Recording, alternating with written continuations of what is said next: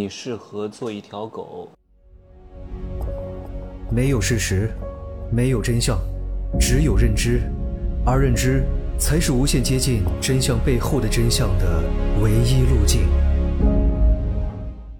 Hello，大家好，我是真奇学长哈。今天刚从广州飞到柬埔寨金边，也是我第一次来这个国家。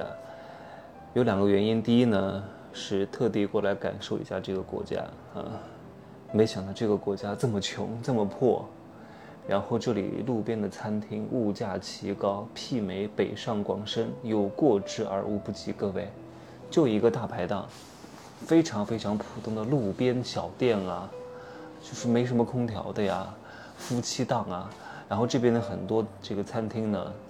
它都是中国人开的啊，这边好多中国人，全都是中文字儿，我还以为我没出国呢。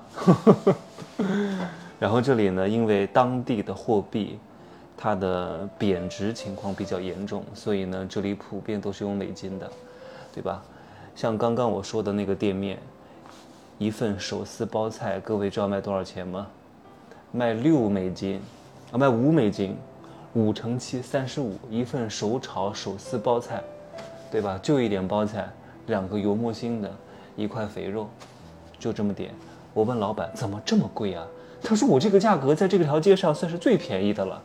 那按照他的道理来说，那档次比他高一点的，规模比他大一点的，比他装的稍微好一点的，成规模一点的，我估计一碗手撕包菜得卖八美金到十美金，也就是说，六七八五十六，五十六块钱一盘儿手撕包菜。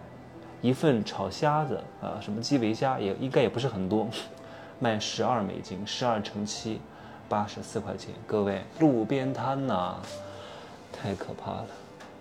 同样都是东南亚，泰国比它发达很多，物价比它低多了。我不知道柬埔寨怎么会这个样子啊？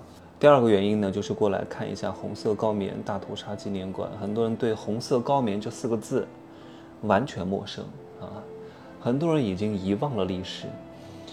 我虽然是不是生生活在那个年代的，但是我对这些事情非常非常关注。我是研究过的，是当时红色高棉时期的一个杀人魔王，杀了多少人？各位，他不是一般的杀人魔王啊，他杀了三百万人啊！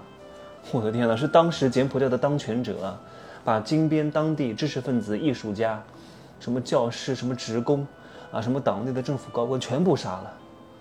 太可怕了！就在我现在住的这个酒店不远的地方，在我今天刚到金边去按摩的旁边所高中，当时囚禁了好几万人，因为它分在不同的地方杀的。这个高中里边，当时就会被当成一个集中营审讯犯人。哎呀，好可！恶我明天去看一看哈，我明天给各位拍点视频，让各位感受一下。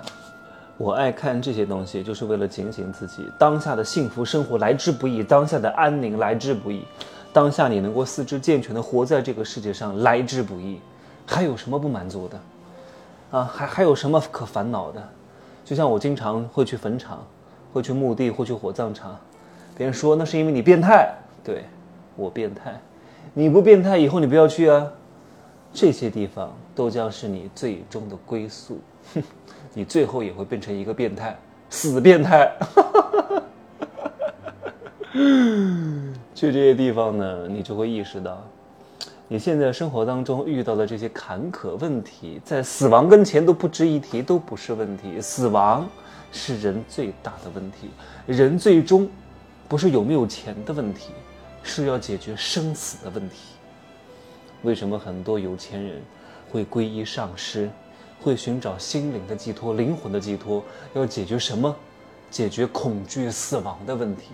解决灵魂寄托的问题，解决生死归一的问题，这才是人类的终极问题，而不是有没有钱。只要一个人有了点钱之后，而且他不是特别忙的情况之下，他一定会思考生死的问题。除非他特别忙啊，忙着赚更多钱。他为什么要忙着赚更多钱呢？通常来说，他是在逃避思考生死的问题，因为思考生死的问题，解决灵魂归宿的问题是非常痛苦的。比赚不到钱还要痛苦，所以他干脆去赚钱。人都是逃避真正的思考的，不断的赚钱，不断的赚钱。通常来说，也有可能是在逃避真正的思考，有点绕，但是你经历过的，一定知道我在讲什么啊。来说一下昨天在广州发生的事情。昨天在广州呢，建了一个付费学员，建了两个哈，只说其中一个。这个人呢，我原来是不打算见他的，因为他，嗯，虽然说他听了我的大课，也愿意付将近快一万块钱的咨询费来单独见我一次，但是他年纪太小了，才二十岁呀。我说二十岁才上大学吧，上大三吧，但是他已经大专毕业了哈，他不是本科生，毕业比较早。我说就算是毕业生，你现在一个月的工资也才五六千块钱。你花这么多钱来见我，对我的期待值是非常之高的，而且我没有办法点石成金。为什么？因为你也不是璞玉，对吧？你就算是璞玉，也得经过打磨啊、提纯啊、磨边，每隔三到五年的时间是不可能看到什么好的状态的。所以你现在见我，如果心态不对，我劝你不要来见我。他说没问题啊，来了之后呢？他说他之前在一次直播的过程当中，我我也就直播那一次哈，就是那个线上音频直播。他问我，我适合做什么？他说我当时怎么回答他的？他说我当时劝他去做狗。我说对对对，我说你这个年纪，你这个长相，你这个条件，你这个气质，你这个学历，你这个能力，你这个家庭关系背景。你不当狗当什么呢？对吧？你就要当狗，当舔狗，提供情绪价值，给一些厉害的人，给贵人，给你的老板。你还准备恃才傲物啊？你有才吗？你也没才，你有才都不能恃才傲物，好好的给我当舔狗。但是很多人就是不愿意啊，想站着把钱挣了，怎么可能？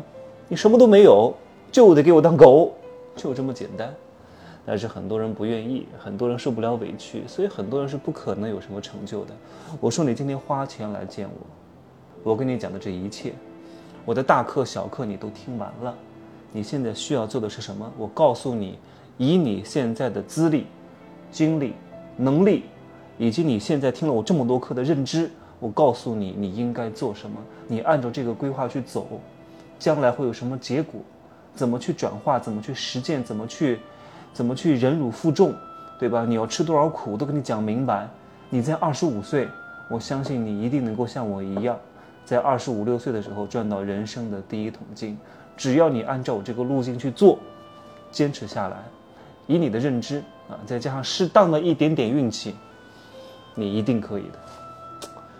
哎，我觉得二十岁能够遇到我，很难得，能够得到我的真传，能够得到我的亲自的指导。